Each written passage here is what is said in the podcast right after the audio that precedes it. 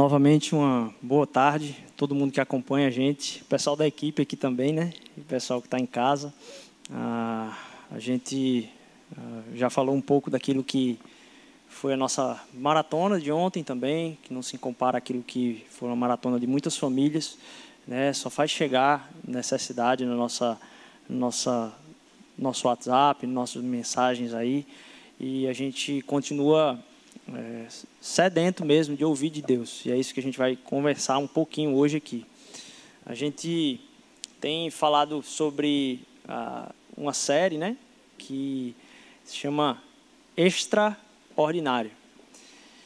Aquilo que é mais fantástico é o que Deus age em nós no dia a dia. É, e a gente já está no nosso nossa terceira ah, pregação da série. A gente começou no domingo retrasado falando sobre ah, o que seria adoração, o que é uma adoração feita à mão e quais são os contrastes da adoração feita à mão para uma adoração industrializada.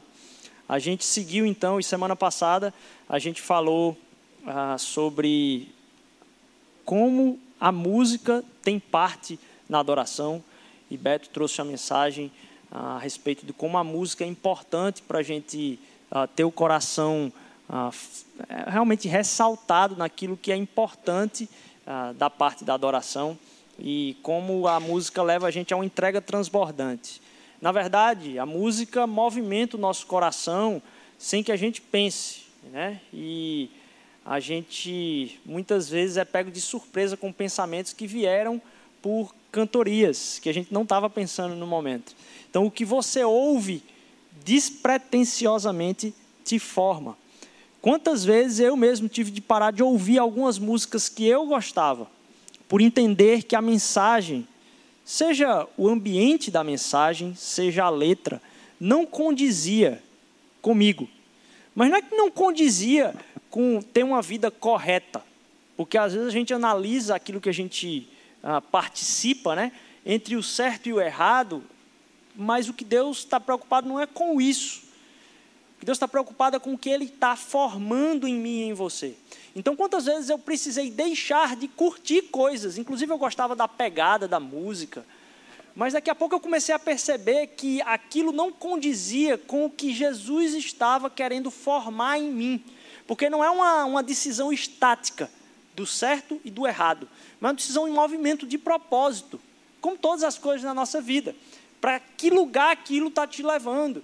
E Jesus estava querendo formar alguma coisa em mim que não condizia com aquilo que eu estava escutando, cantando, ou com o que eu não estava cantando ou escutando. Porque aí vem a necessidade da gente colocar em canções a, a nossa vida. E o louvor está presente em toda a palavra, como a gente viu com o Beto semana passada. Hoje, a gente vai para uma outra, uma outra uh, categoria do mesmo exercício, talvez. Porque se a gente falou de música, e a música envolve o cantar, mas envolve escutar também a música. Hoje a gente vai falar da adoração no ouvir. E aí eu queria, para começar, abrir com você ah, num versículo que está lá em Lucas, capítulo 17, versículos de 5 a 10. Lucas 17, de 5 a 10. Lá diz assim, não sei se está com a transmissão aqui do PowerPoint, o pessoal está dando ok lá. Então você pode acompanhar comigo aí também ah, na sua televisão, no seu celular. Diz o seguinte lá em Lucas 17: Os apóstolos disseram ao Senhor: Aumenta a nossa fé. Ele respondeu: Se vocês tiverem fé do tamanho de uma semente de mostarda, poderão dizer a esta amoreira: Arranque-a e plante-se no mar, e ela lhes obedecerá. Qual de vocês, tendo um servo que seja, esteja arando ou cuidando das ovelhas, lhe dirá, quando ele chegar do campo: Venha agora e sente-se para comer.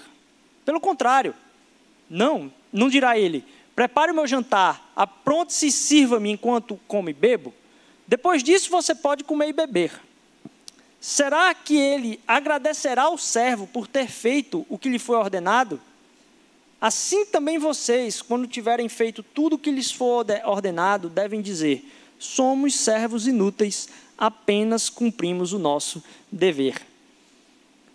O que é que esse texto tem a ver com ouvir? E a gente vai meditar nessa palavra nesse momento. Deus, ilumina o nosso coração pela tua palavra, nos faz ser guiados pelo teu espírito, presente também na tua palavra, Senhor Deus. Nos ajuda a sermos cada vez mais como teu filho Jesus, que eu te peço em nome dele mesmo. Amém. O que, que esse texto tem a ver com ouvir? É bom entender que essa pancada que Jesus dá nos discípulos vem logo depois de uma pergunta ou de uma exclamação, um clamor.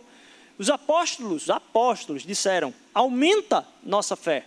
O questionamento era a respeito de um evangelho que era muito difícil, porque Jesus um pouco antes, se você quiser acompanhar aí em Lucas capítulo 17, nos versículos anteriores, um pouco antes eles estavam ah, em dúvida a respeito disso, porque Jesus disse que era necessário perdoar a pessoa que tinha pecado contra eles, quantas vezes fosse necessário. E aí eles dizem: Aumenta a nossa fé, Senhor. E aí Jesus entra com essa parábola que não tem tanta conexão, ou parece não ter nem tanta conexão com a interjeição deles, nem com o nosso tema. Ora, se um servo faz tudo que o Senhor pediu para ele fazer, tem, tá, tem que ter alegria em nada com isso. É, é, é, o, é, é o que devia ser feito. Aquele velho, aquela velha fala dos pais e das mães, né? Não fez mais que a obrigação. É, o que, é que isso tem a ver com o nosso tema aqui hoje? Para a gente tratar sobre isso, eu queria tratar sobre um ouvir que tem a ver com intimidade. A respeito de um Deus que nesse ouvir quer ser conhecido. E aí a gente vai falar sobre quatro pontos aqui: a loucura do ouvir, a lógica do ouvir, ou a obviedade do ouvir, loucura do ouvir, a lógica do ouvir, a profundidade do ouvir e a transformação do ouvir. A gente vai começar então falando aqui sobre a loucura do ouvir. E aí está um versículo que está lá em Isaías 58, 9, que diz o seguinte: Aí sim você clamará ao Senhor e ele responderá. Você gritará por socorro e ele dirá: Aqui estou. Ora, ouvir a voz de Deus é uma loucura. Essa proposta é, é, é louca. Pelo menos é, é algo que normalmente se trata como louco. É uma fé que tal, parece ser comum, no, no, vamos dizer assim, nos contos, mas se a gente for perguntar para a maior parte das pessoas, elas vão achar ou vão responder que ouvir a Deus é para um grupo seleto de pessoas que tem uma fé superior. É uma fé que é distante da vida comum das pessoas. É uma fé que a gente ouve falar na vida de um Moisés, talvez como uma representação máxima daquele que subiu no monte. Né? E aí a gente tratar a respeito de ouvir a Deus, tanto é loucura do ponto de vista da gente se imaginar nessa situação, de um Deus que fala conosco, ouvir a voz de Deus, o quanto seria o susto de ouvir a voz de Deus. Como também é uma loucura por a gente saber que tem muita gente dizendo que ouve a Deus, falando muitas loucuras e baboseiras em nome de Deus. Mas o real da palavra é que essa coisa que parece loucura, mas é verdade, é que fomos criados para ser movidos e funcionar nesse combustível, dessa relação com Deus, desse ouvir profundo. Essa é a proposta da fé, da fé cristã. É, de pessoas que foram formadas à imagem e semelhança do Deus Criador e que funcionam a partir do seu sopro, a partir do seu espírito. Então, essa, essa proposta da vida cristã, no seu básico, ela já é uma loucura, ela já é paradoxal, porque ela não é separada para um ou dois sacerdotes de, de, um, de, um, de uma igreja que estariam ministrando na vida dos outros. Na verdade, isso é usado como moeda de troca, muitas vezes, para gerar uma dependência da comunidade na vida daqueles que têm a posse do microfone na mão. Quando desde o Antigo Testamento, a palavra de Deus vai dizer que eu vos chamei um povo de sacerdotes. Vocês são um povo que, como povo, vocês são sacerdotes no mundo. Então, esse papel que a gente às vezes designa uma pessoa que tem a capacidade de ter um contato maior com Deus, isso é loucura. porque a nossa fé é loucura mesmo. E a gente vive na loucura de sermos capazes de ouvir ao nosso Deus.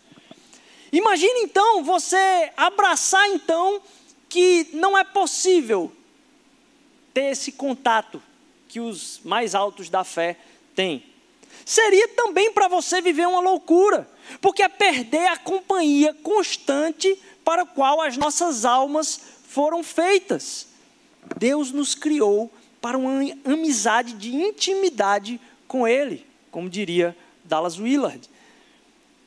Se a gente recebesse como voz de Deus, e um dos das coisas mais ah, objetivas do ouvir a Deus, foi uma coisa que foi colocada na pedra, assim, escrita por ele na pedra. Os dez mandamentos. Você já imaginou se aquilo que se ouve na nossa vida de Deus, e a gente está buscando muitas coisas na nossa vida, e às vezes a gente diz: o que é que o Senhor quer para mim? Como se isso fosse um pontinho aqui e acolá na nossa vida, que fosse resolver simplesmente um problema, um problema de uma crise que eu não consigo fechar, e não uma caminhada de vida na qual eu me movo. Se a gente tivesse na caminhada de ouvi-lo e obedecê-lo, se aquilo que ele falou por exemplo, novo, no Novo Testamento, no, nos Dez Mandamentos, fosse cumprido, as pessoas ouvissem e obedecessem, também o Dallas Willard vai dizer que não haveria necessidade de jornal, não haveria necessidade de notícia. Iria se noticiar o quê? Se está todo mundo fazendo aquilo que precisava ser feito, talvez. Então, a gente entender que não só isso é o que nos move, como isso nos faz ser resposta a outras pessoas. Ouvir a Deus é ser resposta para o mundo, é caminhar na contrariedade daquilo que gera caos no mundo. A loucura do ouvir, então, é aquilo para o qual nós fomos criados.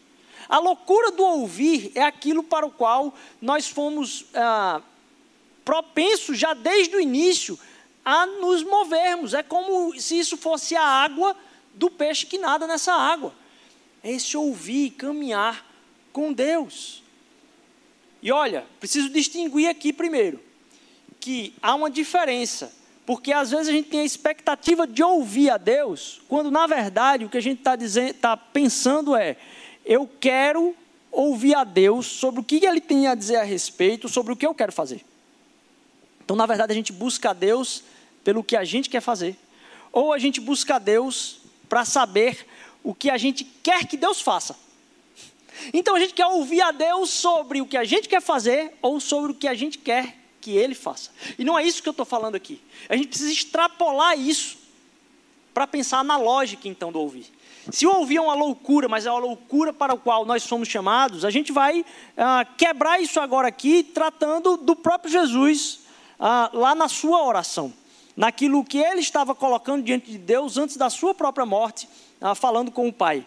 Lá em João capítulo 17, quando a gente vai tratar agora a lógica do ouvir, diz o seguinte: Eu os fiz conhecer o teu nome e continuarei a fazê-lo, a fim de que o amor que tens por mim esteja neles e eu neles esteja também. Aqui Jesus está fazendo uma oração e ele diz: Olha, eu fiz eles conhecerem o teu nome e eu vou continuar a fazê-lo. Se primeiro a gente pensa e coloca, às vezes, na nossa vida, que o ouvir é uma parada meio para as pessoas sobrenaturais, quando na verdade todos nós somos espirituais e caminhamos no mover espiritual de Deus pela Sua voz na nossa vida e nos movemos e existimos nele. Ao pensar sobre essa oração de Jesus, fica mais claro a lógica do ouvir, que não é tão louco assim. Porque você já parou para pensar que o próprio Cristo, disse que ia deixar o Espírito para conduzir a uma relação íntima com Ele. Então, como é que nós lidamos com isso como uma loucura? Como é que nós colocamos isso no canto da nossa espiritualidade? As práticas da nossa espiritualidade é fazer, são fazer algumas coisas e o parar para ouvir a Deus fica fora da nossa adoração, isso não tem como existir. Primeiro a gente precisa trazer de novo o óbvio, a lógica, a obviedade desse ouvir. Porque se eu falei de Moisés, a gente começa a perceber na Bíblia inteira que a forma como Deus age na história é falando com pessoas, diretamente ou através de outras pessoas. Mas ele age falando. Porque se eu citei Moisés, não tem só Moisés. Você vai para Abraão, você vai para Jacó, você vai para Moisés, você vai para Josué, você vai para todos os profetas, você vai para os reis, Salomão, Davi, até mesmo Saul. Deus falando com seu povo. Eles ouvindo, eles obedecendo, eles cumprindo aquilo que estava sendo falado. A obviedade, a lógica do ouvir. Se a gente fala de um Deus que é relacional, você já parou para pensar que quando você escanteia o quanto que Jesus quer que você o ouça, você está num paradoxo, numa loucura maior ainda, de falar de um Deus que é relacional. E muitas vezes a categoria teológica do Deus relacional, ela é colocada simplesmente como uma afirmação. Deus é aquele que é soberano, Deus é aquele que morreu uh, para fazer justiça e cumprir o juízo sobre si mesmo e pagar o preço pelos seus pecados, para que você pudesse ter acesso ao Pai, e isso é colocado como uma afirmação sobre um Deus relacional. E a única coisa que sobra para aproveitarmos do Deus relacional na cabeça dessas pessoas que pensam sobre a teologia é de aproveitar com ele na eternidade, simplesmente é que isso vai garantir que no futuro você vai ter acesso a esse Deus relacional. Não faz sentido e está, inclusive, teologicamente errado. Isso é teologia liberal. Uma pessoa que fala que Deus não fala é um teólogo liberal. Porque ela não se baseia nas escrituras que dizem ser a própria regra de fé e prática de suas vidas só a escritura para entender o mover de Deus em toda a história. Para você entender o mover de Deus com Filipe falando com o eunuco. Eu não estou falando de Pentecostes, estou falando de pós-Pentecostes. Eu estou falando ah, de, de, de, de, Ananias, eu estou falando da cura do, do, da visão de Paulo. Não para por aí. Eu estou falando da visão de Pedro. Eu estou falando da visão de João no Apocalipse. É lógico. É assim que Deus se manifesta no cotidiano. No extra, é ordinário. E é extraordinário. Esse Deus relacional só pode ser relacional. Vamos pensar no que é uma relação. Tem sentido um Deus relacional que não se comunica. E a gente falou no começo: Deus quer ser conhecido. A gente só pode o conhecer porque é o desejo dele se conhecer, que a gente o conheça. Esse é o nosso maior objetivo na vida, o nosso maior propósito é conhecê-lo. E como é que a gente o conhece? Através de uma relação. Ele fala. Deus não pode ser apenas um benfeitor da justiça para te colocar numa categoria de salvo. Ele quer o acesso ao seu coração, ele quer intimidade com você. Ele não quer que você transfira isso para um ou outro que tem a responsabilidade ou a capacidade de falar com ele como um sacerdote. Não dá para reduzir a comunicação com Deus a simplesmente um, um adereço de uma proposição que é verdade. Ó, oh, o que esse pastor está pregando é verdade. Não, meu irmão, o que eu estou falando aqui é o que você pode experimentar, meu irmão e minha irmã, aí na sua casa a presença de Deus nesse momento no seu lar, falando a respeito das brigas que você teve hoje, falando a respeito da sua vivência familiar, a partir daquilo que é a vontade que você tem de pedir perdão, mas não sabe como, não tem coragem, não sabe que palavras usar. Isso é Deus falando com você, meu irmão, para agir em contraponto a uma força que está se levantando para gerar cada vez mais isso. Deus fala através da sua palavra. E a gente vai, eu não, eu não pretendo deixar também aqui solto para dizer Deus fala e a pessoa vai falar alguma coisa que não tem nada a ver com a sua revelação em toda a palavra. Deus fala, mas Deus não fala só com você. Deus fala com o seu povo. Eu não vou entrar muito aqui porque a gente vai falar disso um pouco mais à frente, em outra pregação. Então, aquilo que Deus fala comigo entra em ressonância, entra em, em, conformidade, porque o Espírito que habita em mim, e Ele fala através do Espírito que habita em mim, esse mesmo Espírito habita na vida dos meus irmãos. Então, para aquilo ganhar testemunho, precisa de um amém. Porque o meu irmão tem o mesmo Espírito. E ele vai ouvir da mesma forma. Então, se você tem alguém que está sempre falando, Deus falou comigo, Deus falou comigo, Deus falou comigo, e isso não encontra ressonância, só gera para aquela pessoa um ar de profeta acima de todos, ou sacerdote acima de todos, desconfie. Desconfie, porque Deus fala com todo o seu povo durante toda a história. Porque Ele fala no cotidiano, no ordinário. A obviedade do ouvir, a lógica do ouvir. Se ele vai enviar o seu espírito para estar conosco, é óbvio, se ele é o Deus relacionado, ele fala conosco. Mas mais que isso, a profundidade desse ouvir. E eu prometo que eu vou voltar para o versículo lá do começo, certo? Prometo. A gente partiu dessa história ah, onde os discípulos estavam, aumenta a nossa fé, falando, aumenta a nossa fé, e Jesus conta a história de um servo que fez aquilo que ele era mandado, e Deus fala: olha, não cumpriu nada além daquilo que devia já. A profundidade do ouvir.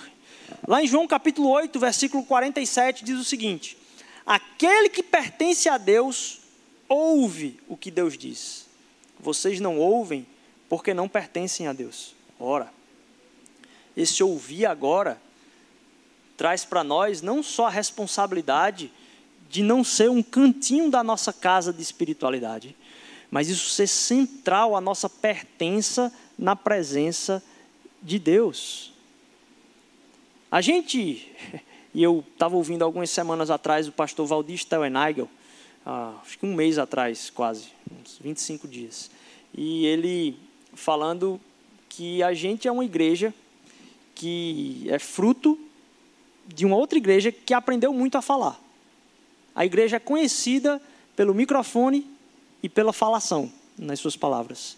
Na verdade, a conversão das pessoas, a gente imagina, vem pela falação. E a gente se torna pessoas que acham que a fé é impelida pelo muito falar. A palavra vai dizer que a fé vem pelo ouvir. Se, se, se o, o, o na verdade, a, aquilo que é colocado como, oh, como é que eles ouvirão se não há quem pregue, né? Mas a fé ela vem pelo ouvir. E não é você impelindo sobre o outro o ouvir, é você gerando nele o ouvir. E como é que você faz isso? Ouvindo. Porque se a gente é a igreja da falação, daquilo que acha que pela palavra falada o tempo todo a pessoa vai se converter, ela se converte pelo Espírito que fala no coração dela. Ela vai estar ouvindo o Espírito e não a nós. Então precisamos ser sensíveis ao Espírito para entender que a nossa falação age contra o próprio Deus. Muitas vezes precisamos aprender a ouvir para caminharmos ainda mais em missão. Perceba, ontem eu acordei e eu não tinha ideia do que eu ia fazer. Eu estava meio zumbi, assim. Sabe aquele dia que você acorda, parece que tem uma baba e você não sabe falar, ah, não sai nada da sua cabeça? Eu acordei assim ontem. E começou a chegar essas notícias de catástrofe. E eu, sem saber o que fazer. A primeira coisa que eu perguntei foi ligar para algumas pessoas e ligar para outras pessoas para perguntarem também o que é que estava precisando, o que é que está acontecendo. Nossa, daí surgiu várias e várias necessidades que as pessoas mesmo já foram respondendo. Eu pude responder a algumas, outras pessoas foram respondendo a outras mas o próprio ouvir nos faz ser impelidos à missão. Muitas vezes, talvez, você quer saber o que fazer para Deus. Quando, na verdade, muitas vezes o que você precisa é só gastar um tempo ouvindo quem está precisando de alguma coisa. Se você não sabe o que fazer na sua missão, aproveita essa semana para perguntar, pedir de oração do seu pequeno grupo, você se envolve com, aquele, com aquela pessoa, manda uma mensagem no privado, estou orando por você. Vai vendo se a missão não aparece. Quando a gente está com os ouvidos atentos, a ser sensível, não às nossas necessidades, mas o que Deus está fazendo na história, a gente reorienta, inclusive, as prioridades daquilo que a gente quer ouvir. Passa a ter menos importância. Somos o fruto, então, de muita falação. E a gente precisa parar para ouvir. E muitas vezes esse ouvir porque é loucura, a gente tem vergonha de falar, de compartilhar com as pessoas da nossa família espiritual. É importante porque aquele que pertence a Deus ouve o que Deus diz, isso é testemunho da nossa pertença como povo de Deus, então a gente precisa compartilhar com os nossos irmãos. Parece que quando a gente ouve alguma coisa do Senhor, a gente tende a guardar para a gente, né? Como se o outro fosse pensar que a gente é louco, mesmo da nossa família de fé. E a gente não pode fazer isso. A gente age como aquelas seitas, né? Que o cara entrou ali, meu irmão, não vou contar para ninguém não, porque todo mundo vai achar estranho isso aqui. Ou então, sei lá, um cara que viu um, um alienígena, né? Disse, eita, eu tive uma experiência com um alienígena, não vou contar para ninguém. E a gente age com a, o que Deus fala conosco dessa forma, a gente não pode fazer isso, porque é ordinário, mas é testemunho de manutenção da missão de Deus, de nós como corpo, a gente precisa compartilhar. E ouvi alguém falando de um humorista que perguntou, por que, que quando a gente fala com Deus é oração, e quando Deus fala conosco é esquizofrenia? Por que, que quando a gente fala com Deus é normal e quando Ele fala com a gente, é, percebeu? Você está acreditando que você está ali fechando o olho e falando, se comunicando. E quando há a resposta, você fica impressionado com isso e acha que não pode contar para ninguém. Há uma profundidade de transformação do testemunho disso.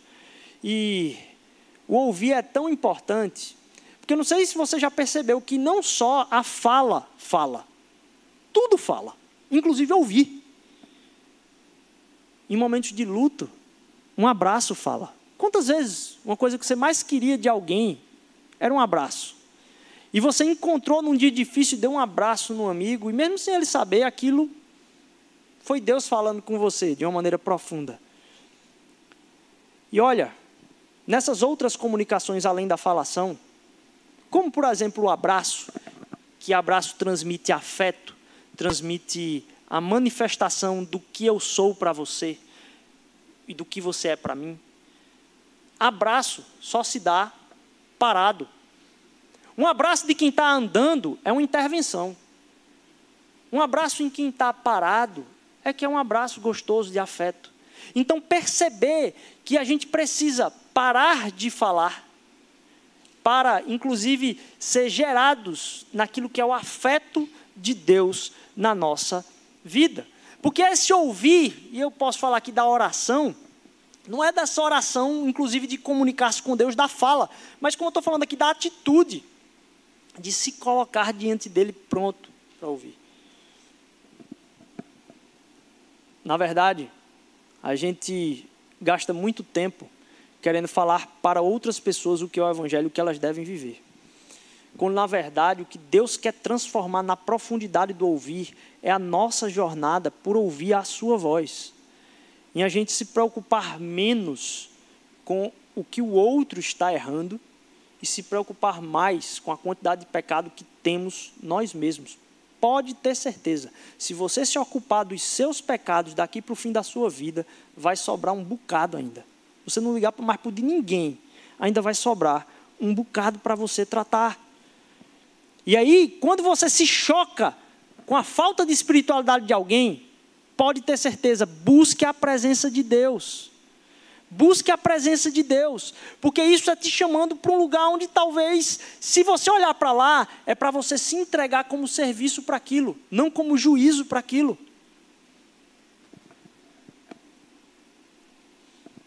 Porque essa vida com Deus não é se está quente ou frio, sabe? Porque às vezes a gente busca inclusive a presença e ouvir a Deus. Deus, onde é que tu estás? Olha, Ele está aqui. Isso é a realidade. Se Ele está aqui, onde é que eu busco? Sondando o meu próprio coração. Nas impurezas daquilo que eu tenho colocado nele, querendo ouvir outra coisa que não sua voz, querendo ouvir aquilo que eu já quero ouvir. Então, se Deus está aqui, a busca não é no ambiente, é no meu coração, onde há obstáculos que me impedem de ouvi-lo. Na verdade, quando a gente para de ouvir e quer olhar para outras coisas, inclusive para a vida de outras pessoas, isso também revela em nós uma carência de intimidade. regular a vida dos outros e se escandalizar com a vida do outro é um sinal de falta de afeto e presença de Deus. Eu vou falar de novo. Regular a vida dos outros e se escandalizar com a vida dos outros é um sinal da falta de afeto e presença de Deus. Significa que você está buscando pouco a presença dele e a intimidade com ele. Porque quando estamos envoltos na intimidade, na, na, na, presença de Deus, o pecado do outro não gera em nós escândalo, mas misericórdia. A gente passa a se preocupar de uma outra forma. Então, se você está escandalizado, está agoniado pelo pecado do outro, está gastando pouco tempo na presença de Deus. Porque quando a gente para para o ouvir, ele não está mandando a gente ficar fazendo conta do quanto o outro está fazendo errado. Mas a gente quer abraçar o outro, envolver o outro em amor, indicar o outro numa exortação, talvez, mas por misericórdia, não por raiva. Deus está presente. Ele está a manifestar-se na história. Estar para ser ouvido, conhecido. E muitas vezes a gente trata feito no celular, que a gente bota no silencioso. E aí, é, quando o telefone toca, muitas vezes a gente não ouve, mas tem ligação. Então, quantas vezes a gente parou para colocar outras coisas no volume muito mais alto, e essa relação íntima com Deus é tudo que deveríamos estar dispostos a nos entregarmos para. O espírito não está mudo e a gente precisa tirar muitas vezes isso do nosso silencioso. Mas entender também, agora aqui, chegando já para a última parte, que estar na vontade de Deus é diferente de fazer o que Ele quer que a gente faça. Como assim, Rodrigo? Estar na presença da vontade de Deus é dif diferente de fazer o que Ele quer que a gente faça. E eu vou contar aqui uma história, por exemplo, de uma família que tem filhos e duas famílias se encontram para um almoço e os filhos vão brincar no quintal. Ora, os filhos que estão brincando no quintal, eles não estão fazendo nada do que os pais pediram. Eles só estão sendo quem eles são, quem eles foram feitos para ser. Não há intencionalidade de propósito, muitas vezes, na brincadeira das crianças no quintal. Mas há a autenticidade daquilo que elas foram criadas para ser e fazer. Por isso que estar na vontade de Deus é diferente de fazer o que Deus quer que façamos. Sabe por quê? Porque a gente começa a construir como cristãos um ídolo de fazer aquilo que é a vontade de Deus para a minha vida. E mais, em querer cumprir a missão de Deus se entregar para a missão de Deus. Isso é importante? É muito importante. Mas isso está abaixo. E se for colocado acima, acaba com tudo. Acaba com todo o propósito da coisa. Está abaixo de ouvir de Deus, de sentar com Deus, de estar com Deus. Porque aquilo que Deus quer que nós façamos não é por necessidade dele, é necessidade nossa, a partir de que entendemos a nossa natureza. Então, se a gente está com pressa para fazer o que Deus precisa que a gente faça, porque Ele precisa, está errado. A gente pode correr no risco de daqui a pouco se tornar cada vez mais orgulhoso de fazer o que Deus queria que a gente fizesse. Antes disso, ouvir a Deus, de saber que a gente vai fazer aquilo porque a gente o ama, porque a gente entendeu, o ouvindo, que Ele nos ama. A presença de Deus que é contraposta agora. Não a partir da performance de fazer o que Deus quer, mas da postura de estar diante de Deus o ouvindo. Por isso que o Valdir Staionaga vai falar que o ouvir é uma categoria teológica. Eu fiquei impressionado ao ouvir isso. O ouvir é uma categoria teológica. É central para a nossa fé e caminhada cristã estarmos na presença de Deus, o ouvindo, não como quem quer retirar um pedido de iFood, de entrega, de delivery, mas o ouvindo para ele falar para nós quem nós somos. Para agirmos sem preocupação, simplesmente a partir daquilo que Ele nos fez para fazer, como crianças brincando no quintal. Porque Deus quer que a gente ouça, que esse ouvir seja não pelo fazer, mas pelo simples ser. Deus não precisa da tarefa. O que Deus está objetivando com o falar comigo e com você é em tratar a minha e a sua essência nele. Então, quando você não para para ouvir a Deus, não importa o que você fez.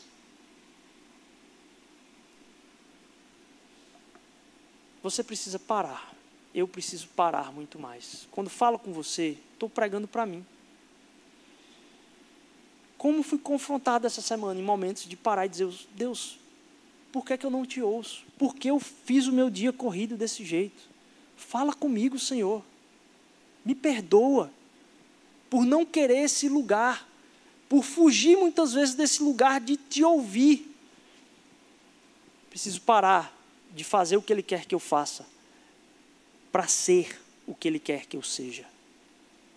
Parar de fazer o que Ele quer que eu faça para ser o que Ele quer que eu seja. E em sendo o que Ele quer que eu seja, eu vou fazer tudo aquilo que Ele quiser. Nada vai ficar pesado. Porque o que Ele está formando, naquilo que Ele dá como missão, é formando você. Não é resolvendo um problema simplesmente. Porque ele pode arranjar outra pessoa para fazer. Então, quando você nega o serviço a Deus, quando você nega a se dispor para agir em nome dele, você perdeu o privilégio de ser formado em quem Ele quer que você seja, e outro vai ocupar o seu lugar. Porque Ele não vai deixar de cumprir todos os seus propósitos na história. É privilégio nosso nos juntarmos à história de pessoas que ouviram a palavra do nosso Senhor no seu dia a dia não teve evento marcado nesses experimentos extra-espirituais, extraordinários que contamos na Bíblia. Foram dias comuns, que o extraordinário foi parar para ouvir a Deus. Ouvir é adoração. Se você não entender, meu irmão, que ficar locubrando teologia, ficar locubrando movimento social, ficar locubrando é, a teoria do quanto os outros estão errados, do quanto os outros são religiosos, do quanto os outros são absurdos, é uma falta e uma carência de afeto sua por não estar envolvido na presença plena dele, que não deixa se preocupar o quanto com os outros estão errados ou certo, mas aplica misericórdia em todo mundo. Você já viu Jesus se preocupar com o pecado de alguém? Você viu Jesus tenso por pecado de alguém? Não, ele viu, eu vi tensão em Cristo Jesus nas pessoas que estavam vendo quem estava errado. Então, se você está vendo quem está errado, inclusive os religiosos, você é outro religioso. Em Cristo Jesus, a gente vê ele caminhando por quem está cheio de pecado, na boa.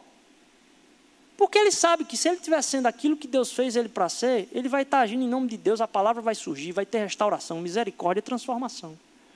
E por último, para falar dessa importância categórica teológica aqui, é, a transformação no ouvir. E aí, o que está no texto aí em Deuteronômio 4,33 é: Que povo ouviu a voz de Deus falando do meio do fogo, como vocês ouviram, e continua vivo? Que povo se aproximou da presença de Deus e continua vivo? Já falei aqui, já compartilhei, mas volto a repetir da crise que é gerada hoje em dia sobre um Deus de justiça. Eu também tinha muita, essa, muita dúvida, é legal ter dúvida mesmo. Como é que Deus se diz um Deus do amor, um Deus de amor, e se fala tantas vezes que na Sua presença seríamos fulminados? E volto a partilhar dessa anedota, dessa metáfora aqui, de alguém que tem conluio, por exemplo, num momento como esse. Imagina nesse momento, em alguma sala de algum gabinete, de algum órgão público, tá gente esquematizando é, de arranjar um jeito de arranjar dinheiro com o objetivo de levar resposta às pessoas que estão sofrendo por causa das chuvas, mas na verdade eles estão pensando em como embolsar esse dinheiro. Quando a gente fala uh, sobre Deus fulminar-nos na sua presença, porque Ele não pode ter nenhum ah, não pode ter nada errado na presença dele. E a gente diz, nossa, que Deus brabo, né? Que Deus, nossa, que cara. É porque esse Deus é perfeito. Deus é perfeito. Deus não é mais ou menos. Deus não é um cara legal. Deus é absoluto. Ele é perfeito por completo. Eu estou falando em categoria filosófica agora. Não há erro em nada em Deus. Deus é pleno e perfeito. E puro. Qualquer coisa que não é pura ou perfeita na presença dele, o coloca num ambiente de imperfeição. E alguém que é perfeito não se pode conviver num ambiente de imperfeição. Por isso, pega fogo tudo ao redor. Não se sustenta na presença da sua pureza, santidade e perfeição, algo que não é puro, perfeito e santo. Volte agora para a metáfora do conluio para roubar dinheiro da ajuda às chuvas. Imagine você nessa reunião, nessa sala, e as pessoas soltam uma piada sobre isso. Você seria o cara chato da reunião? Ou você poderia estar presente num ambiente de imperfeição? Quando você se coloca em algo que é muito grande, é muito imperfeito para você, você teria a vontade de sair, talvez quebrando as pessoas até na mão ali. Porque absurdamente não dá para consistir no mesmo ambiente tal sujeira com você, que é normal. Para Deus, que é perfeito, não tem nada que seja imperfeito que possa coexistir com a sua perfeição. É por isso que não há possibilidade de imperfeição na sua presença. Por isso que para a justiça de Deus acontecer, por isso que fala aqui, olha, quem foi que se colocou na presença de Deus e não foi consumido pelo fogo? E aí eu coloco aquilo que é a resposta desse fulminar. O próprio Cristo Jesus que se coloca como de fora dessa pergunta. Ele foi consumido ele não continuou por um breve momento vivo. Ele não continuou na intimidade eterna que tinha na sua perfeição com Deus, porque ele era perfeito. Ele é perfeito. E mesmo assim experimentou a ausência do arraial da presença de Deus no meio do seu povo, para sentir o que seria esse fulminar do que o meu e o seu pecado caíram sobre as suas costas ao voltar para a pergunta, mas, poxa, por que, que Deus é tão assim? Ele não podia, precisava Jesus morrer mesmo? Precisava, porque não há como uma imperfeição sustentar diante da presença de Deus. E aí você pergunta, não podia só Deus perdoar isso? Vamos cavar um pouco mais a fundo aqui. Você não acredita nisso. Você acredita nisso talvez por um, alguém que você acha que errou, alguma besteira, assim. Não poderia Deus perdoar? Perdoar quem? Quem você acha na sua soberania e sabedoria que ele devia perdoar? Ou realmente relevar o pecado das pessoas? Ah, Rodrigo, relevar o pecado das pessoas. Até dos maiores ditadores, de Hitler, das pessoas que cometeram as maiores atrocidades na humanidade, Deus deveria dizer: não, essa sujeira aí para mim não importa. Percebe como a gente se coloca na sabedoria de Deus para entender o que é perfeição e imperfeição, quando o que a gente só conhece na nossa vida é não ser perfeito. A gente não conhece ser perfeito. Mas aquele que foi o único que conheceu a perfeição, se fez conhecer, abraçar e conhecer toda a imperfeição. Porque você fica na dúvida e dizer, não, mas eu não sou tão imperfeito. Você não conhece o que é perfeição. Você só conhece a imperfeição. Mas você não conhece a imperfeição plena. Mas aquele que era perfeito conheceu a plenitude da imperfeição, para que eu e você fôssemos colocados no lugar da presença da perfeição, para que a gente desfrute da intimidade, companhia e amizade com esse Deus perfeito. E agora a gente possa aproveitar como numa conversa de fim de tarde, numa cadeira de balanço, o ouvir daquele que nos conhece, quer nos fazer conhecer ainda mais quem Ele é e nele quem somos quem somos nele. Volta agora para o texto que a gente leu no começo. Para que a gente volte a pensar nesse enraizamento eterno, na, nesse pertencer à presença de Deus, na eternidade que Ele nos conquistou em Cristo Jesus. A gente, entendendo que não tem como Ele ter esse perdão assim, sem custo nenhum. Teve o custo, Cristo foi fulminado. Cristo experimentou a plenitude da imperfeição, a plenitude da inimizade com Deus, a plenitude da não intimidade com Deus, para que eu e você pudéssemos ter essa intimidade, não importa o que tenhamos feito, Ele pagou todo o preço do pecado.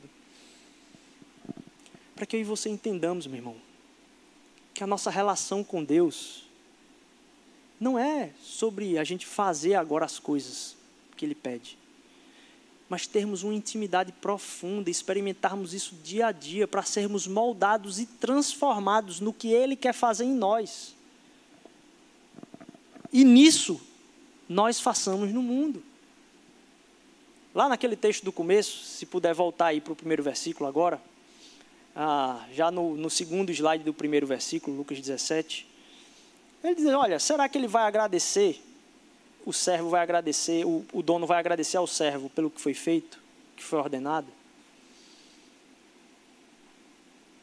Aqui Jesus está tratando de um aumento de fé da, dos apóstolos.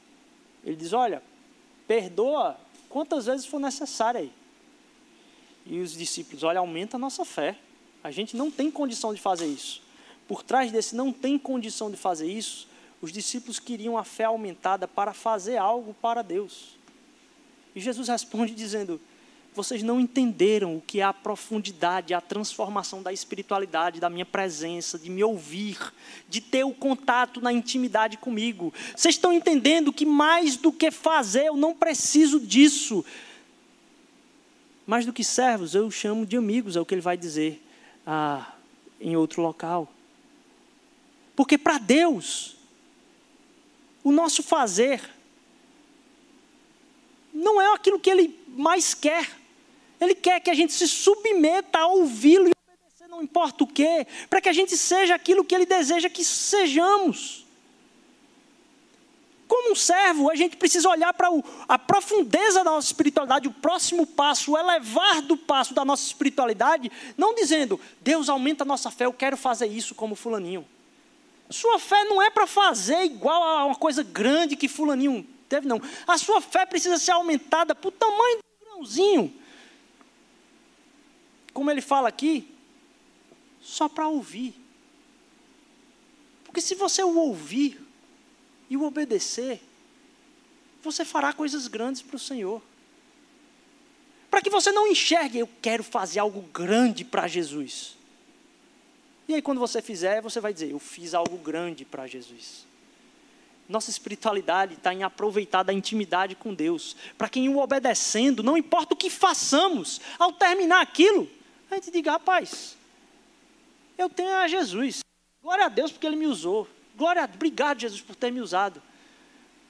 Mas não tem nada que a gente faça por Jesus que é grande o suficiente para que chamemos de grande. Por isso que aquilo que Ele quer de mim de você é que você pare, sente e ouça. Porque um servo não faz mais que a sua obrigação. Para que depois de fazer algo que me custou muito, eu termine e diga: não fiz nada mais do que a minha obrigação. E não tem nada de mais com isso. Não me custou, porque eu estou envolto num combustível da minha alma, como falamos no começo. Porque eu não estou fazendo como servo de Deus. Antes disso, eu sou amigo. E quando a gente faz para o amigo, a gente não cobra do amigo, a gente não fica feliz pela quantidade de coisa. Fiz muita coisa pelo meu amigo. A gente faz porque é o nosso amigo. Porque a gente quer estar perto dele. Porque a gente o ama. Porque a gente o ouve. Porque a gente quer o conhecer porque a gente quer estar na presença dEle. Ouvir é adoração. Ouvir é adoração. Pare de celebrar as coisas que não são o ouvir de Deus. Pare de querer ter missão no mundo, mostrando para o mundo como ele está errado. Mostre para o mundo como Cristo redimiu. Pare de entrar em bate-boca com pessoas de dentro e de fora da igreja. Para discutir o que é o melhor, a verdade, quem canta certo, quem canta errado. Pare e ouça a Deus, isso é a sua adoração. Deus não precisa de mais um debatedor. Deus precisa de um amigo que cumpra a sua vontade em alegria. Pessoas da sua família que são um com Ele, o ouvem e o obedecem. A gente só pode fazer isso porque aquele que fez isso plenamente recebeu aquilo que era sobre nós. E agora a gente desfruta da presença dele. Louvado seja o nome do Senhor Jesus. Que a gente, quando for cantar agora, a gente cante em celebração por quem Ele é por nós, pelo que Ele quer fazer em nós, pelo que quer transformar em nós. Que você pense na loucura do ouvir, mas na obviedade, na lógica do ouvir, na profundidade do ouvir, mas na transformação que isso pode fazer na sua vida. Busque Ele, busque Ele, busque Ele ouvir a adoração. Deus, obrigado por a gente estar aqui hoje. Obrigado pela tua presença, Senhor Jesus. Nos faz ouvir ao Senhor. Nos faz querer sentar ao teu lado, Senhor Jesus, e com a disposição de dizer: fala o que o Senhor quiser, eu vou fazer qualquer coisa. Porque eu não quero ouvir o que eu tenho que fazer, eu só quero te ouvir. Eu quero ser moldado por ti. Se colocar em submissão à tua soberania na história, Jesus. Nos ajuda, Senhor, a celebrar o teu nome essa semana, te ouvindo, Senhor Deus. Nos ajuda a ter discernimento de como a gente pode ajudar a comunidade ao nosso redor, Senhor Deus. Sem a pressão, Senhor Deus, disso ser peso para nós, Senhor Deus. Por favor, não deixa as coisas que a gente faz para o Senhor serem pesadas para nós. Não deixa o serviço a Ti, Senhor Deus, ser pesado para nós, Senhor Deus. Nós temos o Senhor, Pai. É tudo leve, Senhor Deus, porque tu levaste o peso sobre nós. Nos faz entender que tu nos carrega nas tuas asas, Senhor Jesus. Nos faz descansar no Senhor, Pai. Cumprindo a tua vontade, ouvindo a tua voz, manifestando essa vontade na história. Tua voz forma, Senhor Deus, do nada a terra, do pó nossas vidas, Senhor Deus, e forma a história. Nos ajuda a fazer parte da tua voz na história, te ouvindo. Obrigado pelo teu filho Jesus, que te ouviu até o fim. Obrigado, Senhor Deus. Em nome de Jesus, amém.